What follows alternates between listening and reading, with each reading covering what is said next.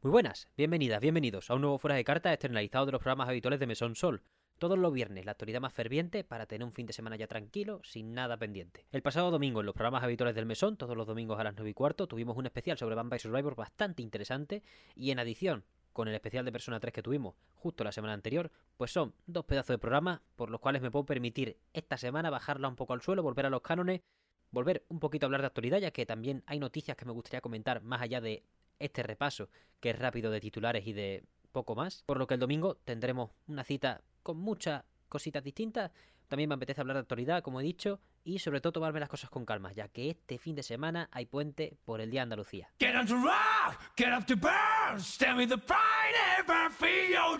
Get. Fuera de carta, tenemos en primer lugar el plantel de Evo 2023, Street Fighter 6, Guilty Gear Strive, Dragon Ball Fighter Z, Tekken 7, King of Fighter 15, Metal Blood Tide Lumina, Mortal Kombat 11 y Ultimate Marvel vs. Capcom 3 completan un plantel de 8 juegos que se jugarán el 4, 5 y 6 de agosto en unos torneos que tendrán más dinero para repartir, pero menos jugadores que se llevarán algo, solo el top 6 de cada torneo ganará pasta y medalla, vaya. Aunque todos los presentes deberían poder probar la beta de Grand Blue Fantasy vs Racing, cuya versión estándar se queda fuera de esta competición, imaginamos que por la salida de esta versión expandida este año. Un torneo que sí reparte pasta y a cholón es la Capcom Cup 10, que ha prometido un bote de 2 millones de dólares y de los cuales un millón se los lleva el ganador, ganadora, el top one de ese torneo, el primero de Street Fighter 6, organizado por sus creadores, los cuales han sido bastante protagonistas esta semana también porque en el State of Play del 23 de febrero han tenido protagonismo tanto por Street Fighter 6, presentando para el plantel estándar a Lily, personaje nueva, Zangief y Kami, y también hablando de Resident Evil 4, que incluirá una demo pronto, sale dentro de un mes el juego, así que vayan calentando, y que el modo mercenarios y el modo VR serán actualizaciones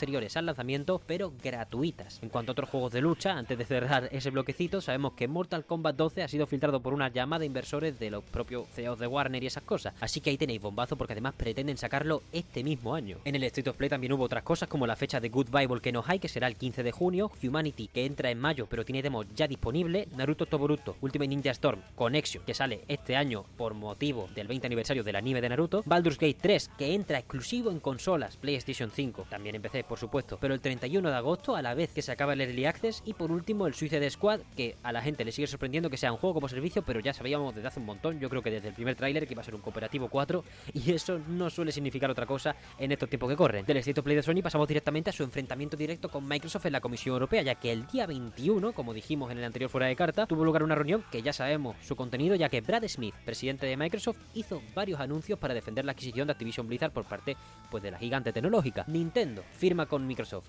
10 años de compromiso para llevar Call of Duty y otros juegos de Xbox en general a las consolas de Switch y Nvidia firma 10 años de compromiso para llevar a GeForce Now todo Call of Duty y juegos de Xbox también, por lo que ya pasan de ser objetores de la adquisición a absolutos forofos de la misma. Con estos dos tratos, Call of Duty pasará a estar disponible en 155 millones de dispositivos nuevos. Por otro lado, también presentaron el market share respecto a PlayStation en regiones como Europa, Japón y el resto del mundo y las proporciones son bastante, bastante dominantes por parte de Sony, ya que en Europa tienen un 80-20 a favor de PlayStation, en Japón un 96-4, como es más evidente, pero mundialmente un 69-31 todavía. Esto es por supuesto asumiendo que PlayStation más Xbox es el 100%, ignorando Nintendo y otros agentes de categoría. También revelaron, curioso, las ventas de la Xbox Series X y S, que pasan por los pelos los 20 millones, por lo que basándonos en los datos de Play 5 que eran 32, ya le saca aproximadamente 10 millones de unidades a la consola de Microsoft, que con esos poco más de 20 millones vende un poquito más que lo que ha vendido el Den Ring en su primer año de vida. Anunciado Front Software que así ha sido, 20 millones de unidades justo antes de su aniversario que es justo mañana. Y en ventas también nos gustaría destacar que Sonic Frontiers pasa con creces las expectativas, están muy satisfechos tanto en Sega como en el Sonic Team, por lo que van a mejorar el presupuesto de la secuela, aunque todavía queda mucho para hablar de ello, ya que nos queda un buen año con DLCs gratuitos bastante apetecibles. Y pasamos a los lanzamientos y anuncios de la semana. Ayer la banda sonora de sorpresa entró en Spotify por el aniversario con bonus tracks que ni siquiera tengo yo en el disco firmado por Hideki Kamiya. Ayer también salió Isa Calendar Photoshoot 2023, un joyón por parte de Selkie Harbour y de Constructive, una colaboración más de esta increíble dupla de estudios que ya está disponible, está gratuito en itch.io, tenéis el enlace en la descripción de este programa. Hoy tenemos Kirby's Return to Dreamland Deluxe, Octopath Traveler 2 y el Early Access de Kerbal Space Program 2. Mañana vuelve Nier Automata 1.1a con su capítulo número 5, aunque volvió la semana pasada con el 4 tras un parón de 3 o 4 semanas. El lunes 27 de febrero tenemos Pokémon Present sin tema fijo, el 28 de febrero, Día de Andalucía, sale Destiny 2, Lightfall,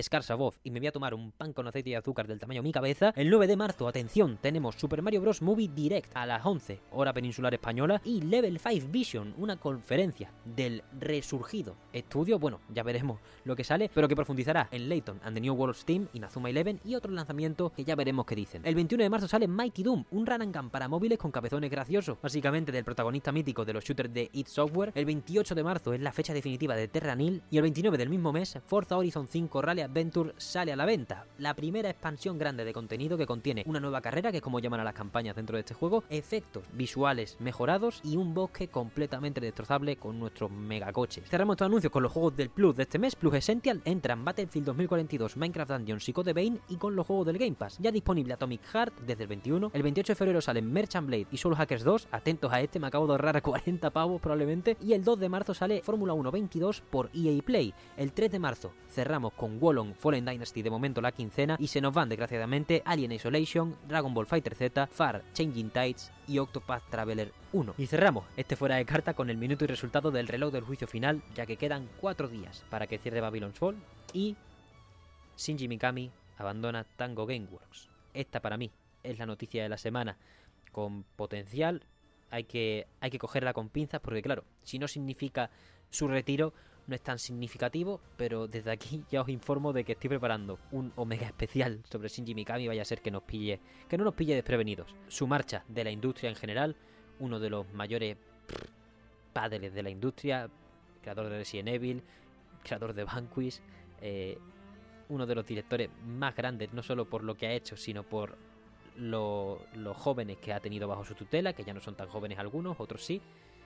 pero que de momento se va por todo lo alto con Hi-Fi Rush de Tango. O sea que si es su último juego, pues le aplaudimos todo y estatua de bronce. Y si no, pues le deseamos suerte, vaya donde vaya, ya que muchas veces ha hablado ya de que pretendía retirarse y puede que este sea el adiós definitivo.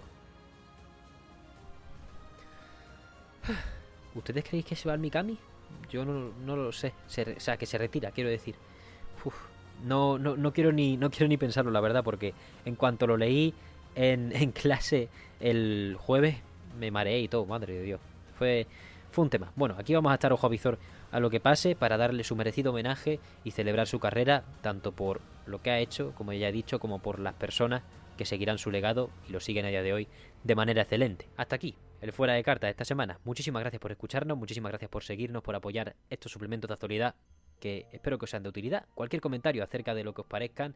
si me he dejado noticias, si me he dejado lanzamientos, si queréis destacar algo en especial de lo que he dicho o de lo que no, pues son comentarios de más grande valor y lo podéis lanzar a través de cualquiera, cualquiera de las vías oficiales. Ya sabéis, estamos en TikTok, Twitter, Instagram, los comentarios de ebooks, los comentarios de YouTube, todas partes para atenderos y poco más. Nos vemos el próximo viernes con un nuevo fuera de cartas y este mismísimo domingo con un programa canónico de Mesón Sol. Muchísimas gracias por todo. Una vez más y nos vemos este domingo.